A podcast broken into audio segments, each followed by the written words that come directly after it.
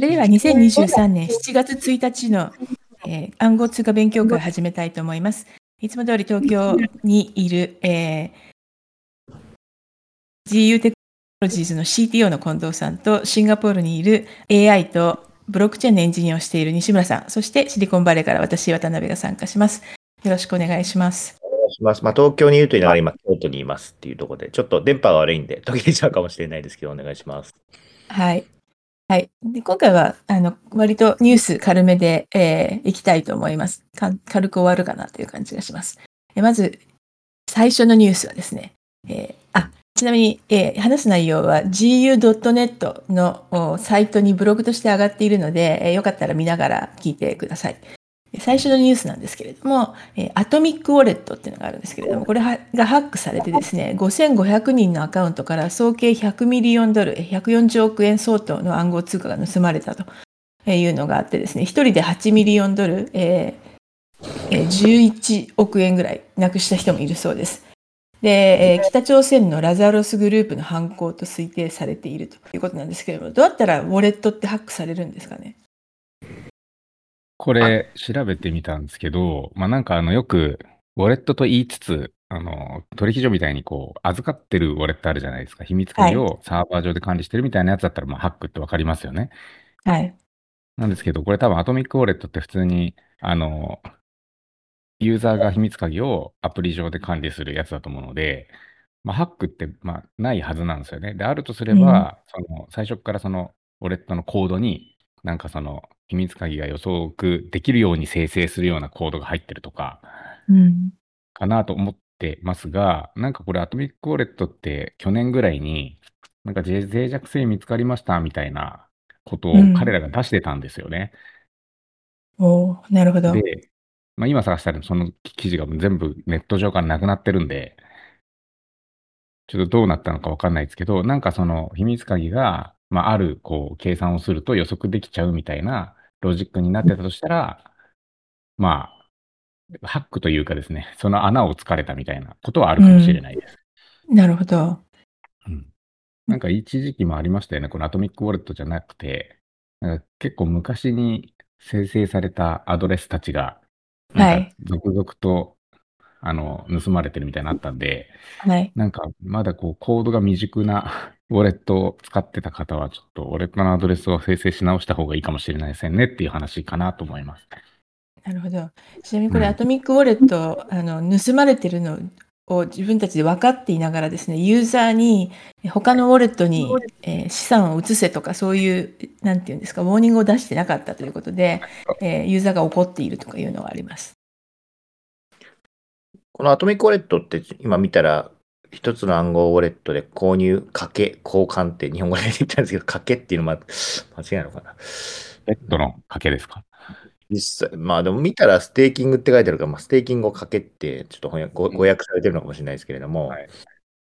まあなんかでもすごい信用できるウォレットには見えないっていうのが個人的な感想なんですけど、どうなんですか、まあ一応分散型って書いてあるから、まあ、日本語訳がおかしいだけだったらちょっと英語で見てみましょうでちょっとあれですけど、うん、セキュアードとディセントラライズとアノニマスって書いてあるんで、うん、どこまでやって、まあただ裏でどういう生成の仕方してるとか、秘密鍵とかなんか秘密鍵を暗号化したものをサーバーに送ってないかとかって全くわかんないですからね。うん。うん。ステークもやってればエクスチェンジもやってるわって、これどこの国のライセンスでどうやってやってんだろうっていうのがうん。謎なんで、そうなんですよね。これそもそもこの人たちがどこにいてだ誰ですかっていうのははいちょっと信用がならないというか、大丈夫なのかな？うん。なんかそうだなこの言語切り替えの順番もちょっと特殊っすよね。なんか元からちょっと何か怪しいんじゃないかっていう気はしますけどね。まあそうそうなのか、うん、どうなのか、本当に盗まれちゃったのかわかんないですけれども。なんか、でもすごい不思議なのは、なんかこういう、こう、マイナーめのウォレットにあえて、えー自分の資産を置こうという人ってどういう心境なのだろうかという気がするんですけど、まさか、うんそんなにマイナーだと思って使ってないんじゃないですか？あステーキング、ステーク、アーンとかで、やっぱりそこのエクスチェンジできるっていうのは、まあ、便利ですからね。便利だし、儲かるっていううんところがあるので、そ何も知らない人はそこに惹かれてやっぱり使っちゃうんじゃないですかね。ね一応なんか500万ユーザーがいると書いてありますね。うん。うん。これ5500人って全員だったとかそういうじゃないですよね。さすがに。あ、いや、それはなんか、あの、全然そうではないみたいです。なんか最初の報道では、アトミックウォレットのマンスリーユニークの1%だけとか言ってたんですけど、えーそこからまた伸びていたので、まあ、数パーセント分ぐらいかなと思います。うん、これでも、100億円ってことですよね。つまり140億円ですね。40億円、今の円、ドル円だと。はい。まあまあ、結構なことですよね。結構なことですよねっていうか、まあうんだけど、140億円はすごいですよね。そうですね。たった140億円かと思っちゃうんですけれども、思ったんですえーねすごいですね大変なことですよね。一人でこれ11億円なくしたら悲しいですよね。うん悲しいとかじゃないですけどね。これ逆に、逆になんですけど、ウォレットを作る側としてはですよ。うん。あの、まあ、悪いコードを仕込んでないってことを証明するの難しいじゃないですか。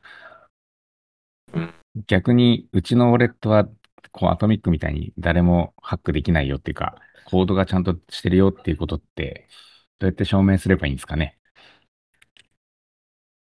例えば、ルナスケープウォレットは変なコードが仕込まれてないし、あの、秘密鍵は送送ってないよみたいなことを証明したいじゃないですか。にはオープンソースにするべきなんですけど、はいオープンソースにすると、そういうアルゴリズムの脆弱性を突かれるっていう逆の問題もあって、こう、難しいですよね、と思ってますね。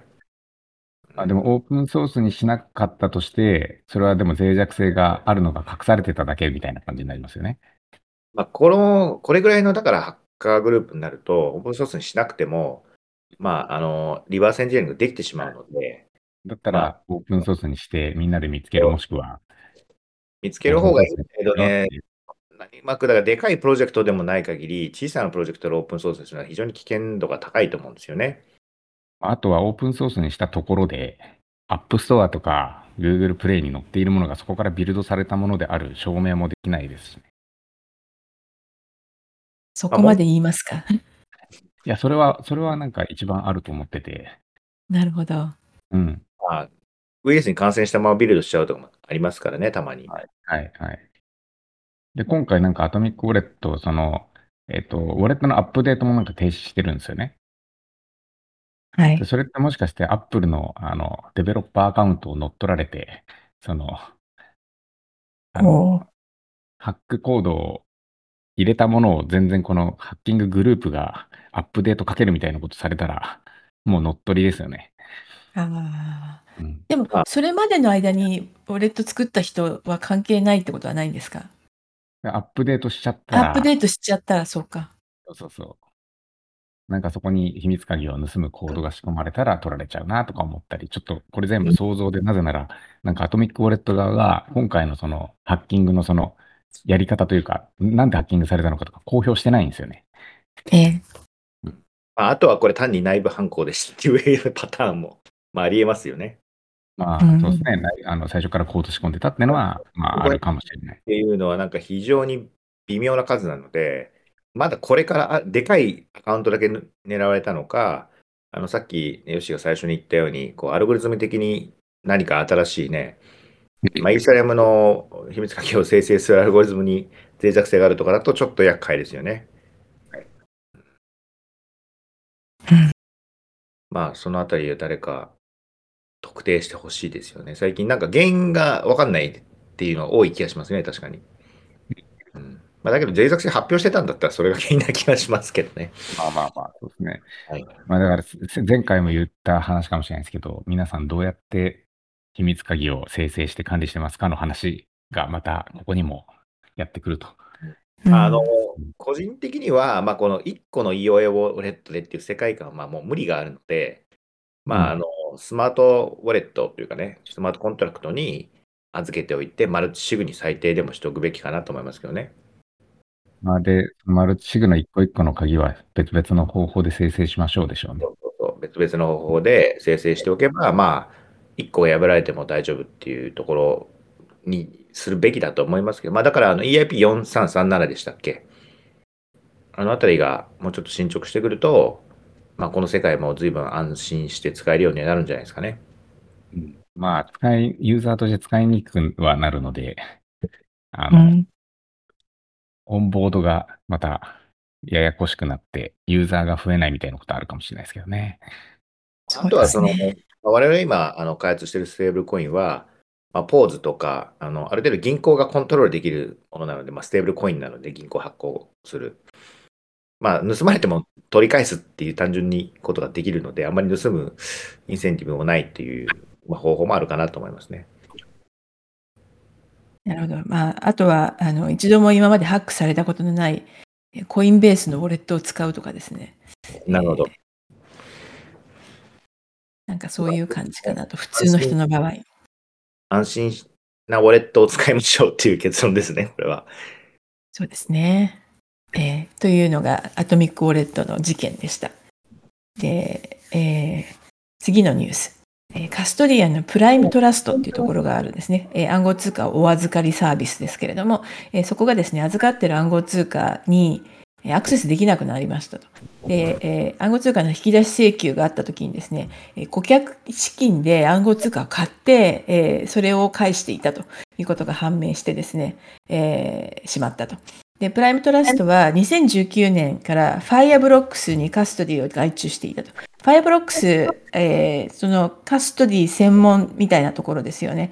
えっ、と、マルチシグじゃない、えーマルチパーティーコンピュテーションで、えー鍵ををこう、えー管理しているというかところですけれども、えーそこに2019年からカストディを外注していたんですが、えー2021年に Fireblocks とは関係ないレガシーウォレット、まあ、自分たちで管理しているウォレットに、えー顧客資産を送付することにしたと。で、えーこのレガシーウォレットにアクセスができなくなったという事件なようです。で、えーこれを受けてですね、プライムトラストはあ所在地のネバダ州から営業停止命令を受けて生産になることになりました。で、えー一応大手カスタディアンのビットゴーがあプライムトラストの買収を検討検討してたんですけれども、それも中止となりましたという話です。ちょっと前の話と似てる、うん。に似て似て非なる感じですけれども、えーなんでこのレガシーウォレットをアクセスできないんでしょうかね。ここれ、レガシーウォレットって、えっと、これ、アプリ名とかじゃなくて、本当にレガシーなウォレットってことですか？と私は思ったんですけど、であれば、なんか秘密鍵を自分たちで管理してて、その秘密鍵なくしたっていうことになってるってことですね、きっと。うんそんな感じじゃないかなと思うんですけど、トリアンですよね。秘密鍵をなくしたことの証明って難しいですからね。うん。まあ、でもレレガシーウォレットっていう固有名詞のものもあるのね。ああでも自分で管理するのは変わらないんじゃないですかね。レガシーウォレットっていう。レガシーウォレット、そうですね。だから、まあなんかその、レガシーウォレットっていうカストディサービスがあってだったら、なんかうん、そこのサービスが飛ぶみたいなことあるかもしれないですけど、ううんん。自分たちで秘密鍵管理してなくしましたみたいなのは、いや、なくさないでしょっていう話あるからねっていう。そうですよねうん。レガシーウォレットっていう固有名詞のところは、ノンカストディアルでマルチチェーンのクリプトウォレットですと書いてあります。私も今見ましたが、まあそ、それはん一緒ですね。アトミックウォレット使うも、えーメタマスク使うも多分同じことだと思うので、それにアクセスできなくなるというのは何なのかっていうね、説明をしてほしいと。なくしたんですよね。なくしたことになってるんでしょうね。うん。てるうんでもそれって、あの、調べれば分かっちゃう。もし自分たちで使ってたら、調べれば分かってしまうってことはないですかね。わかりますよ。わかるんですけど、多分これも営業停止命令受けて生産されるじゃないですか。で、はい。多分10年、20年寝かせるんじゃないですか。うん。あの、えっ、と、何でしたっけ？最近見つかった人たちのように、あの、7年、10年近く前に、えー香港の取引所のうんハックをした人たちが捕まったじゃないですか。奥さんうんが、あの、夫婦でアメリカに住んでいて、奥さんがえラッパーだった人。はいはい、あの人たちですね。いや、ええやっぱ動かしたら7年経っても捕まるよっていうことですね。そうですうね。ん、だなんか、もし、であの人たち結構大っぴらにやったから、あれうですけど、ん。なんかね、その10年、20年経って、かつ、こうミキサーじゃないですけど、まあ、その頃はい他の技術も出てるだろうから、なんかアノニマスに取り出せちゃったら、ですよね。だから、そういうアノニマスに取り出せる技術待ちみたいな感じで、密かに持ってる可能性はあります。なんかあの、えー処理ができるようになるのを待つ核、えー燃料炉みたいな感じですね。そうですね。そうですね。あのうん。いや、まあ、そのために、このビット GO の買収を中止にするっていうのは多分、プライムトラストのその、なんだろう、が買収されることで、益を得られない人ですよね。うん。うん。多分、プライムトラストとしては買収された方がもしかしたらお得だったんで。そう、それは買収されたいと思ってたと思うんですけど、うんえービットゴーデューデリーしたところで、やっぱりなしってことになったみたいです。うん。なんでなくすんでしょうね。ビット何度も言いますけど、不思議ですね。長いですね。ある意味そういう意味では。相当な老舗ですよね。そうですね、ビットゴーずっとやってるし、ビットゴーのウォレットがうんぬんって話はないですよね。ビットまあ、ウォレットじゃないのか。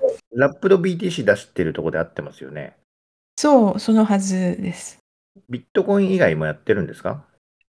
ビット GO は、あの、いろんな通貨のカストディをやってますよ。うーん。なるほど。まあじゃあ今のところ老舗で信用できるのはビット GO ってことなんですかね。そうですね。あの、 Coinbase、BitGo、えーあと、 Anchorage っていうところが割とカストディアンとしては大きいらしいです。ファイアブロッアンカレッジは、 Fireblocks は、これ、えっと、イスラエルの会社かなんかですよね、確か。で、トディ、うん、どれぐらい大きいのか知らないです。つつい、つい最近、昨日か一昨日に、近藤さんに Fireblocks があって話してましたよね。うん、あこれ、ファイアブロックスってさ、なんかあの、はいクラウド系のいろんなサービスも最近展開しているとことは違う？なんだろう MC MPC ウォレットアザーサービスなんていうのがありますね。クラウド系のってなんだろう。あの私はそのカストディ的なやつとしてやってますけど。トークナイこのトークナイズかな。うん、Web3 エンジンっていうのがありますけそうど。そうそう、なんかね、えあ昨日今日、まあ、実は今週 IVS 京都に行ってたんですけど、大々的に何か流してたんで、うんなんかこんなことを始めたのかなって、これ、ファイアボックスだった気がするんだけどな。Fireblocks に Web3 エンジンっていうのがありますよ。それですね。うん。なんでしょうね、Web3 エンジン。簡単に NFT 発行できますよとか、そういう。そういうことか。はい。で、まあ、秘密鍵とかも彼らが良きにあの守っててくれるっていうことだと思うんで。そうですね。うん。まあ、サーサービス。はい。まあ、このあたりで一番信用できるのはどこかっていううん。ことだね、今後。うんはい。まあ、でも、どこまで行ってもね、これ、Fireblocks 使ったとしても、Fireblocks を使ってる、あの、プロジェクトが私の前でもありますけど、まあ、権限設定されるにしても、結局その Fireblocks に預かってもらってるアセットを動かすのに、なんか API キーとかパスワードが必要なんですよ。でそれは守らなきゃいけないので、API キーが流出したらそれで資産を動かしちゃうので、うんうん。まあ、IP 制限とかがかけれるので、あの、その辺のがセキュリティ的に強固になるってとこありますけど、まあ、どこまで行っても自分で守らなきゃいけないものがなくなるってことは多分ないですね。まあ、Web3 の世界を Web2 に落とし込めるっていう、まあいやいいんじゃないですか。で、今まで Web2 の世界の方が、なんだろう、そういうセキュリティ的な工夫が今まで培ったものが多いから、なんとなく守れる気がするっていう。そうですね。というわけで、プライムトラストを、えー生産することになりましたっていう話ですね。カストディアンが生産するってなんか悲しいですよね。何のために預けておいたんだって話ですよね。ここも信用できないです。うん、誰も信用できない世界になりました。じゃあ次のニュース。えー、あずきっていう NFT があるのご存知ですか？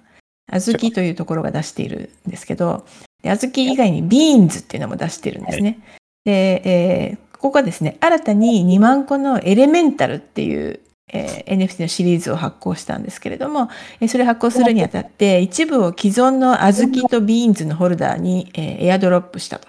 で、えーっと、プラスですね、えー残りを買うときに、 Azuki と Beanz ホルダーは20分先に、えーアクセスすることができると、普通の人よりも。ええそしたら15分で売りあ完売してしまったので、えー、 Azuki と Beanz ホルダーだけで、えーエレメンタルが全部売り切れましたという状態になったと。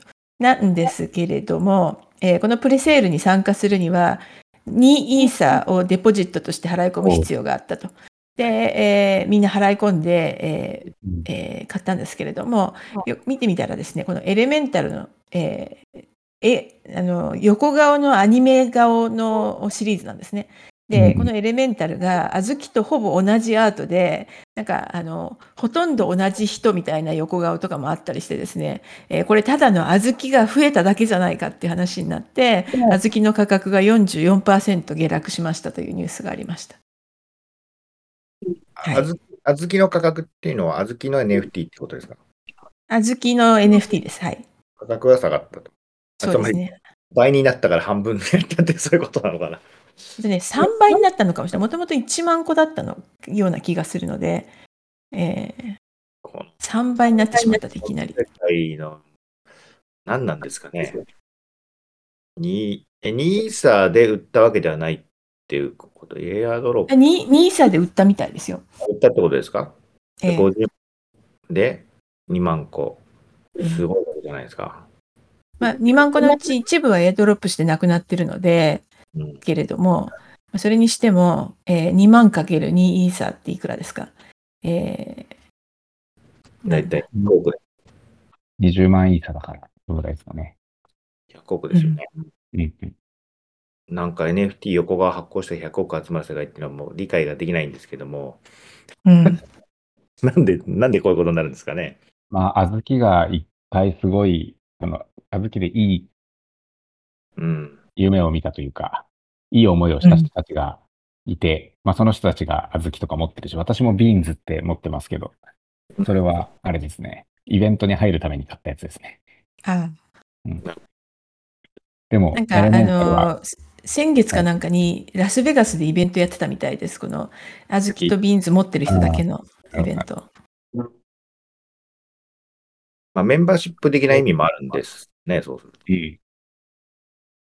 うんうん、ちなみに、小豆のフロアプライス、今、8.2イーサーだそうです。100万円ぐらい？もっとか？なかなかね、まあもうちょっとじゃないですか、円です言うと、円だと200万円ぐらいになるんですかね。なるのかな？はい。うん。うん。だそうです。うん。まあ1000個しかないんで、あ、1万個か。うん。1万個しかないんで、イベントとかでどうしても行きたいってなって、手に入れたいってなると、まあ、1万個の貴重価値の中から買わなきゃいけないから、値段がつくってのはわかりますけど、うん果たしてそのイベントって本当にそんなに価値のあるイベントなのっていうところですよね。200万円も出すイベントなのかってことですよね。ただ、ただ200万で買うじゃないですか。イベントはい参加した後売ってもいいんで、そうすると差額が、差額がそのイベント参加料っていうことにはなりますね。まあでも、この200万円という価格だと、もうほぼゴルフの会員権みたいな感じですあね。多分そうそういうことですよね。まあ売れるから買うかみたいな、なんかそういうことになってると。うん。まあでも、ここのビジネスはなんか既存のものの置き換えで結構出てきそうな気がしますね。うん、既存のものとは、まあ、ゴルフ会員権もそうですし、ああ、会員系系ですね。まあだから、最初はアート、一応アートなんだよね、 Azuki も。アートそうですっていうことになってますね。はいデジタルコレクティブなんだよね。うん。やっぱでも1万個だと世界的に Azuki 持ってますよっていうちょっとドヤ顔できるのかな。できますね。あの、できますあず小豆持ってる人しか来ないイベントっていうのに私参加するのに、 Azuki 持ってなかったので、 Beanz でも来れるよって言われたので、 Beanz 買ったんですね。10万円ぐらいかな。最 後そんなこと言ってたね。 Beanz 値上がりしたの？いや、 Beanz わかんないです。なんかトントンじゃないですかね。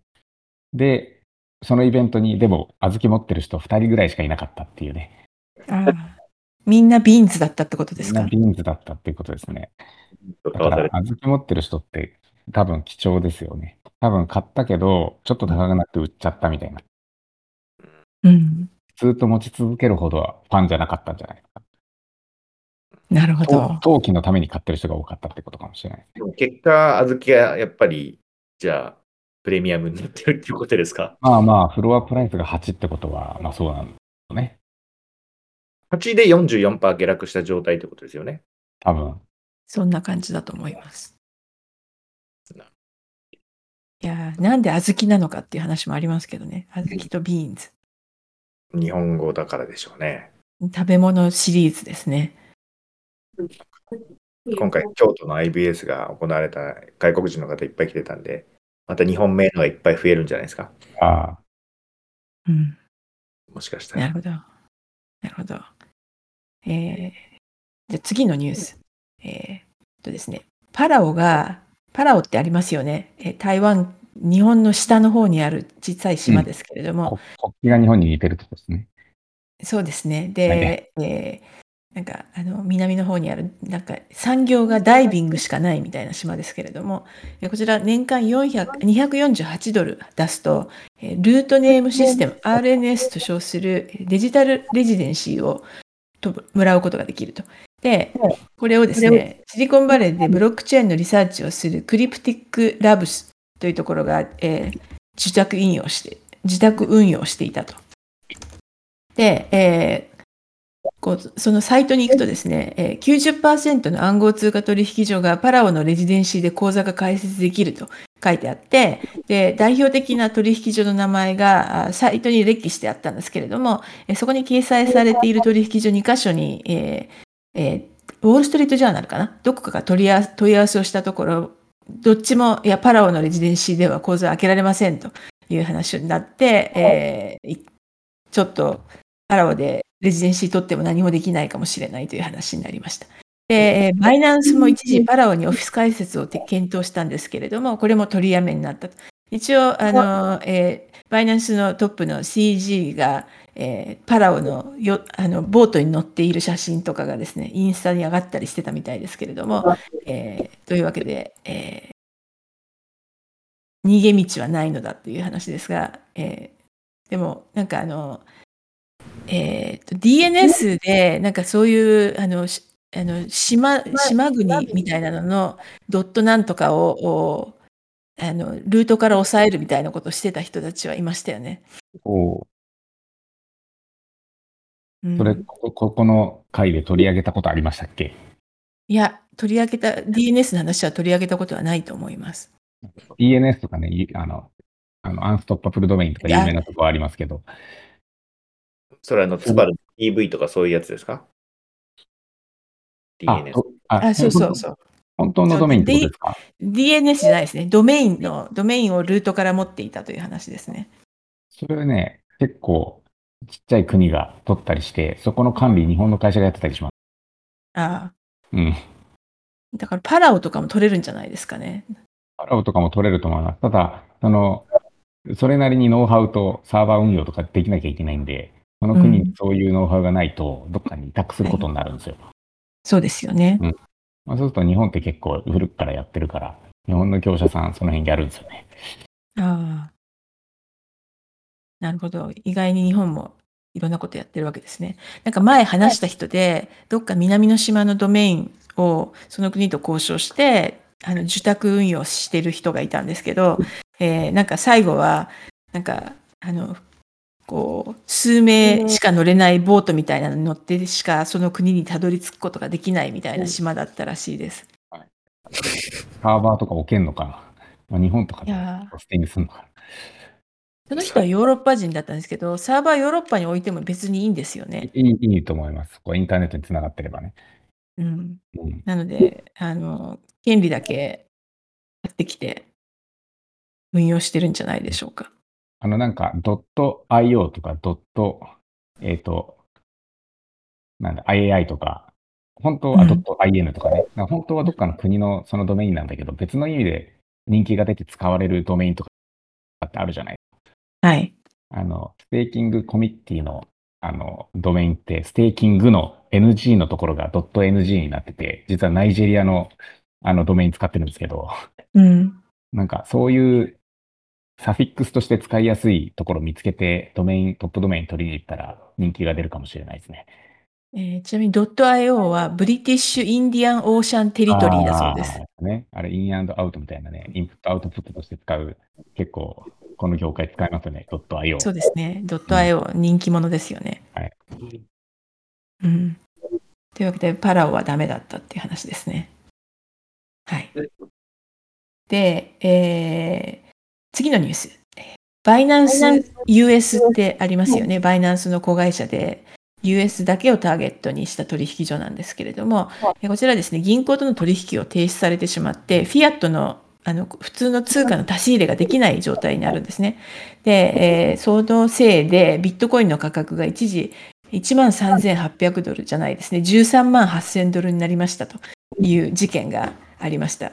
えー今月どこかで13万8000ドルだから2000万円ぐらいになりましたと。ある意味逆に言うと、ビットコインが2000万円になりますって言ってた人の、なんていうかな、は達成しましたっていうことになるんですかね。そうですね。すごいこれはなんかなしな気がしますね。多分コインマーケットキャップとかにも反映されないんじゃないですか。どうなんですか、反映されない、反映されないと思いますよ。な。これ、まずなんでフィアあ、どうぞ。あ、いや、どうぞ。いや、フィアットの出し入れができない状態になったのってなんでななんでなんですかっていう。銀行との取引ができなくなったんじゃないですか？ああ、なるほど。シリコンバレーバンクとか、あのああそこら辺が全部潰れた影響ですね。どうでしょうね。どことあの取引してたのかわかんないんですけど、バーゲート銀行なんじゃないですか？なんそうかもしれないですね。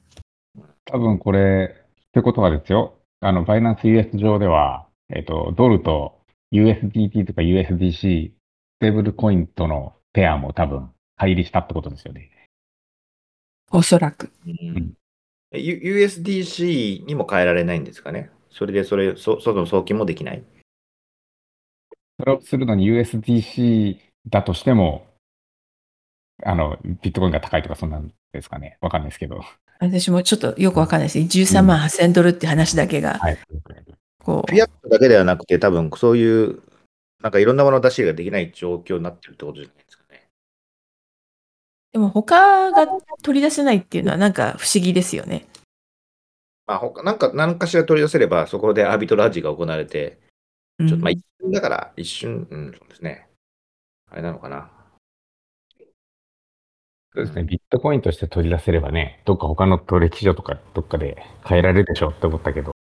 そうですよね。昔あのマウントコックスでこういうことがありましたけど、うんありましたね。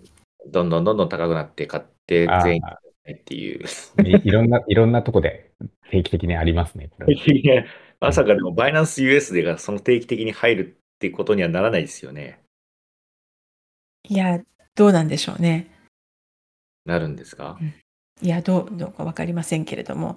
でも一応、バイナンス US 自体は、えー債務超過してないと、確かでしょうね。あの、まあ、話になっているはず。US はなんか各国のが取り出せるようになるみたいな話がありましたよね、最近。あ、そうですか？うん、なんかあの、うん、ありましたね。あの、日本のやつとか含めて、無事なやつは。うん。なるほど。まあ、バイナンスも今ね、バイナンスジャパンを作るっていう話ですよね、西村さん。はい。なので、今、バイナンスのドットコムの方は日本からアクセスできなくなったんですか？えっ、と、アクセスはできるけど、多分口座開設できないし、まあ、KYC 取り取引はできないはずですね。で、それあの、裏でね、VPN 使ってややればいいよって言ってたのも、なんか見つかって今怒られてるっていう状態ですよね。そうです VPN ね、使っても、あの、登録してる国っていうのが確かあって、日本で口座開設したらもうその人は日本アカウントになっちゃってるんですよね。あれでも、バイナンスに OK な国ってどこなんですか？そうするともうもはや。わからない。パラオ。パラオ？でもパラオダメだったんですよ。でしたっけ？結局。いや、パラオ、バイナンスが OK って言えば OK なんじゃないですか？うーん、そういうことなのかでな。だからもどうなんですか？日本人はもうもはやバイナンス .com では開けないんでしょうね。出ないですね。シンガポールもダメですね。ただ、うんこれ、その、ダメだと、ヨーロッパもダメなんですかね。ここまでダメダメダメになっていくと、あの、バイナンスで口座を開く意味って何ですか？ってなってきて、要は主要な国々の人が追い出されたら流動性も下がるじゃないですか、みたいな。そうですよね。うんなんか、バイナンス、ヨーロッパの銀行も9月で取引停止にするみたいに言われてるらしいです。なるほど。結構まあ苦しいですね、バイナンス。そうすると、やっぱり意外と、やっぱり中華系の方々なんですかね、バイナンス使ってるのって。どうでしょうね。でも、ヨーロッパの銀行を止められるとまずいってことは、ヨーロッパのお客さんもいるってことじゃないですか。うん、そうですね。いや、あの、今、中国って、あの、仮想通貨、ああのさん、禁止ですけど、本土は。香港は OK ですよね。うんで、。香港は OK で、香港で一応取引所あるんですけど、まあ、いろいろ、まあ、ちょっと昨日いろん中国の上海の方と話してて、まあ、厳しいよっていうことなんですけど、基本的に中国という国はいろいろ厳しいのは何もかも全て厳しいのであって、それを厳しいけどやるっていうのが我々ですって言ってましたね。やってるんだ。やるんだ。全部厳しいけど全部やるっていう国なので、な何の問題もありませんって言ってましたけど。はい。意まあ外。意外とあれなんですかね、ちょっと戻ってきて、日本の取引所っていうか、実はうん。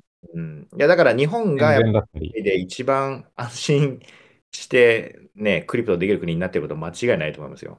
日本の取引所って外国人って口座開けるんでしたっけ？開けないと思いますよ。あのだって、普通の銀行口座ですら開けないもの。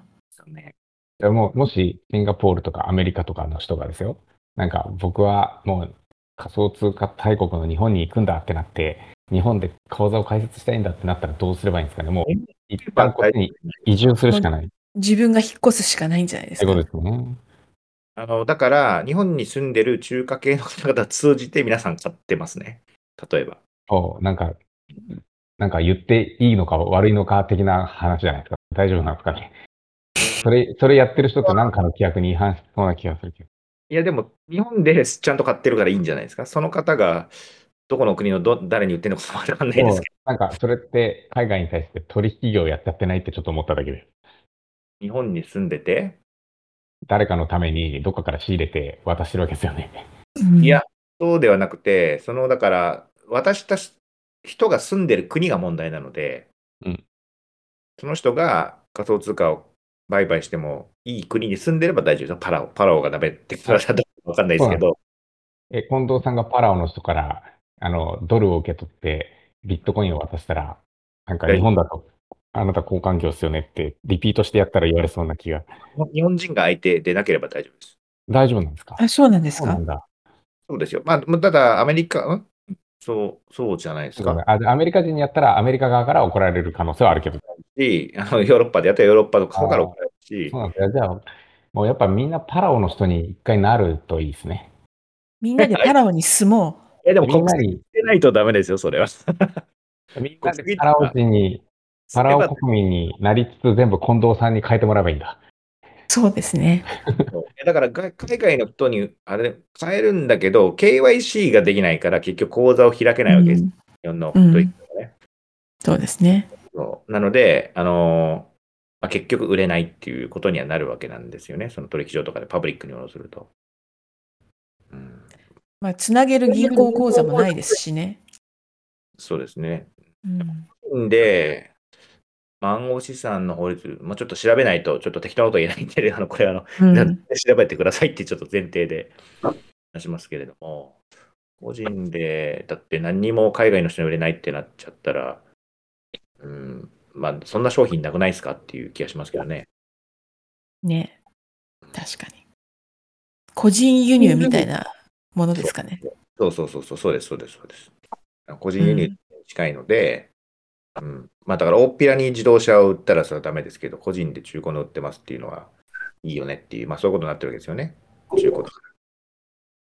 なんか消費税とか発生しないんですか、それって？あの海外の取引っていうのは基本的に消費税発生しないです。なるほど。まあ、そもそもあの 暗号資産は通貨なので日本では消費税がないんですね。なるほど。え、全部通貨なんですか？通貨という扱いになってます。だから、あの、為替業とかそういう別の業が、あの、業としてやるとまずいんですよ。だ個人で、あの、業としてなく売るよっていうのは基本的にそもそも問題ないんですよ。なるほど。それを業としてやると問題になります。ということ。まあ、業としてっていうところまた曖昧なんですけど、こう、ええ定義的に繰り返して売るとかですね。はい。まあこういうことはダメっていうことですね。なるほど。ちなみにさっきから、あの、近藤さんが何度か、あの、話している、今週行ってるイベントの IBS っていうのは何ですか？あ、あの説明してください。はい、すいません。あ IBS は、なん、え、なんだろうな、まあ、日本で、まあね、2回ぐらい行われている、その、スタートアップのお祭りみたいな感じですかね、イベント。で、あの、今年、今、あの、今週、京都で行われてたんですけども、まあ、今年からなのかな、去年くらいから、クリプトも一緒にやることになってて、IBS クリプトというのも、やることになっていて、で私ちょっとステーブルコインのお話するので行ったんですけども、今回はしかも今まで招待制だったのが一般参加可になったので、なんとうん最終的に1万5千人参加したらしいです。ちょっと、すごいですね。そんなでっかいイベント、今までクリプトでありましたっていう気がしましたけどね。まあ、クリプトの人じゃないですけどね。な、何、何、ベンチャーサミットでしたっけ？IVS、インフィニティ、そうですね、ベンチャーベンチャーサミット。そう、サミットっていうものですかね。正式な名称としては。だからまあ基本的にはスタートアップの進行っていうのが半分ぐらいで、まあクリプトがあ半分ぐらいな感じがしましたね。ちょっとあの正式な比率は分かんないですけれども。うん。まあだからあのクリプト全然関係ないスタートアップとかもいっぱいいますという感じでしたけど、うん。なんかまあ、やっぱ海外からすごく来てたんですね、人が。あの、まあ結構そのファンド自体が、あの、アジア中心にグローバルにやってるファンドなんで、っていうのもあると思うんですけれども、うん、まあなんかすごく、まあこの業界でよく名前を聞くようなあの方々、いろいろ来てましたけれども、なんかすごく日本いい、このイベントいいって言ってましたね。あ、そうですか。多分それは素晴らしいですね。まあ、オペレーションがとかそういうことでもないなくて、多分やっぱ盛り上がってないんでしょうね、世界では。だけど、この盛り上がってると、日本は。そこがす、なんか、評価されてましたね。ちなみになんか、クリプト系で一番人が集まるのは、あの、シンガポールの会だという説もあるんですけれども、うんうん。えー西村さん、去年行ってましたよね。うんそれもしかしたらですけど、わかんないです。コロナ明けでみんな鬱憤が溜まったとこに、あの、いいタイミングで開いたからめっちゃドバッあるかもしれないですけど、ななんてイベントだっけ、シンガポール。えっ、とね、ブロックチェーンエクスポとかなんか、うん、そんな感じの名前でマリーナベイサンズでやって、みんなそういうオフラインイベントに、シンガポールだったりっていうのが、気がしますけどね。うん。今年もやるんですよね？なんか昨日、あ、多分やると思う。なんか Web3 なんとかと、ブロックチェーンなんとかといろいろややるんでね。はい。それがすごいことになるから、ぜひ来てくれって言われたんで、まあ、行く、行くのですか？ですけどね、行ける機会があれば。何月ですか？何月かはちょっとまだ聞いてないですけど、あはいなんかでも、すごい、まあね、毎回言ってますけど、日本注目されてるよっていうのはね、本当にそうだと思いますね。うん今一番注目されてる国になってますね。間違いなく。ねなんでチャンスですね、皆さん。デブコンさんははい。あ、どうぞ、西村さん、どうぞ。あ、いや、いやいや、デブコンは一回スキップで、2024年があれですよねって思っただけです。サウスイーストアジア。サウスイーストアジア。どこでやるんでしょうシンガわかんないです。まだサウスイーストアジアとしか。タイあたりかな。あでも、シンガポールも一応サウスイーストアジアだなとか思いながら。まだ開かれたことないんですか、デブコン。ないんじゃないですか？サウスイーストアジアは。あ、チカさんがなんか言おうとしてました。あ、いえ、えー何を言おうとしてたんだろうか。あ、IBS で近藤さんは、ど、何のステーブルコインでどんな話をしたんですか？そうですね、あの、大体、あの、3名でですね、いつもプログラマーの方と JPYC の岡部さんと3名もうこれ、今月3回目みたいな感じなんですけど、いろんなイベントに呼ばれて、また来週からそれで話すんですけど、あの、まあ、基本的にステーブルコインって何かっていうか、日本でどういう法制になってるのかみたいな、まあ、基本的なお話をして、で、何に使われるのかみたいな話をするんですけれども、うん最初多分半年ぐらい前にあのフィンサムって緊張さんのイベントで話した時はみんなもうポカーンっていう感じだったんですけれども本当にこの半年1年ですごい認知度が上がったという感じですね。そうか。はいなのでかなり皆さん真面目な方が来てますというかそういうちょっとお祭り的なイベントではあるものの例えば、まあ、あの日銀の方とかも来て話してたりとか、まあ、それは決済軸でしたけどねうんあの結構、うん、なんかこう、いい意味で、いろんなフィールドがちゃんと融合してきたなっていう感じがしますね。うん。そんな中で、まあ一応、ステーブルコインのユースケースとか、まあ実際やってることみたいなことをちょっとお話しさせていただいたという感じですね。うんなるほど。他の人はどんなのが人気でした？セッション。セッションはね、ごめんなさい、他のセッション見に行く余裕がなかったので、あ、なるほど ないん。ですけど、まあ、あの、スタートアップの本当に学生、まあ、ちょっとフロアが2つに分かれてて、一般の学生で起業家目指してるよっていう方々向けのセッションっていうのもあるし、プロセッションの方はもうちょっとなんかディープな話っていうんですかね、が、うんまあ、やられてたんですけれども、まあ、例えば AI の世界が来たら、まあ、あの、どうする、まあ、結構大きな会社の経営者の方々4人ぐらいで話してたのセッションとかは面白かったですね。うん。やっぱりね、こう今のね、社員の8割ぐらいが必要なくなる可能性があるから、その時その人たちをどうするんだみたいなことを話してました。なるほど。まあ、AI と Web3 が本当にこうマージすると大変なことになると思いますけどね、個人的には。どうマージするんですか？まあでも、ステーブルコインの軸で、それもちょっとしあのある方からちょうど質問があったんですけれども、その AI と Web3 の世界が混ざるとっていうことで言うと、まあ、ステーブルコインっていうのはプログラマブルマネーですから、まあ、AI がお金を払えるようになるということなので、まあ、みんな AI に雇われる社会になるでしょうねっていう、まあ、結論かなと思ってますね。ああ。じゃあ AI が絶対忘れないように、あの、秘密鍵を持って、えー普通の人とやり取りをする世界がやってくると。いや、そうです。いや、だからその面接も基本的に AI のメタバースの中の AI の人型の AI と面接するのかもしれないですし、で、AI が人を採用するとしたら AI にできないことをやってくれるからですよね。うん。なので、君はあの AI にできなくてあなたにできることは何ですかっていう質問を多分されて、私は人間社会に対して AI にできないこういうことができますということを言って、うん。で、採用されると何かスマートコントラクトで契約がなされてお金が入ってくるっていう。で、そうなってくるなと、多分国、国っていうか DAO になるのかな？DAO みたいなものになるのかもしれないですし、まあ AI がどこの国に登記してますかとかちょっともうよくわかんないですよね。うん。うん、なので、真のなんか新しいワールド、なんだろうな、ワールド株式会社みたいなのをやっていくんじゃないですか？ちょっとあんま、これ、それがだからユートピアなのかディストピアなのかっていうディスコッションをしてましたね。その、もしかしたらそれで人類平和になるかもしれないし、あの、うん。どうなんだろうみたいな。それってなんかこう動物園で飼われてる動物なんじゃないのみたいな話もある。でも、それ、動物園で飼われてる動物って幸せなんでしょうかっていう、まあそういうディープな話ですね。なるほど。なるほど。そういう感じですか。わかりました。ちょっとステーブルコインでそこまで話してないですけど、まあうん結構そんなあのディープな話をいろいろして面白かったですっていうところですね。それは良かったです。では、大体ニュースもこれぐらいで終わったという感じでですね、今日はこのぐらいで終わりにしたいかなと思います。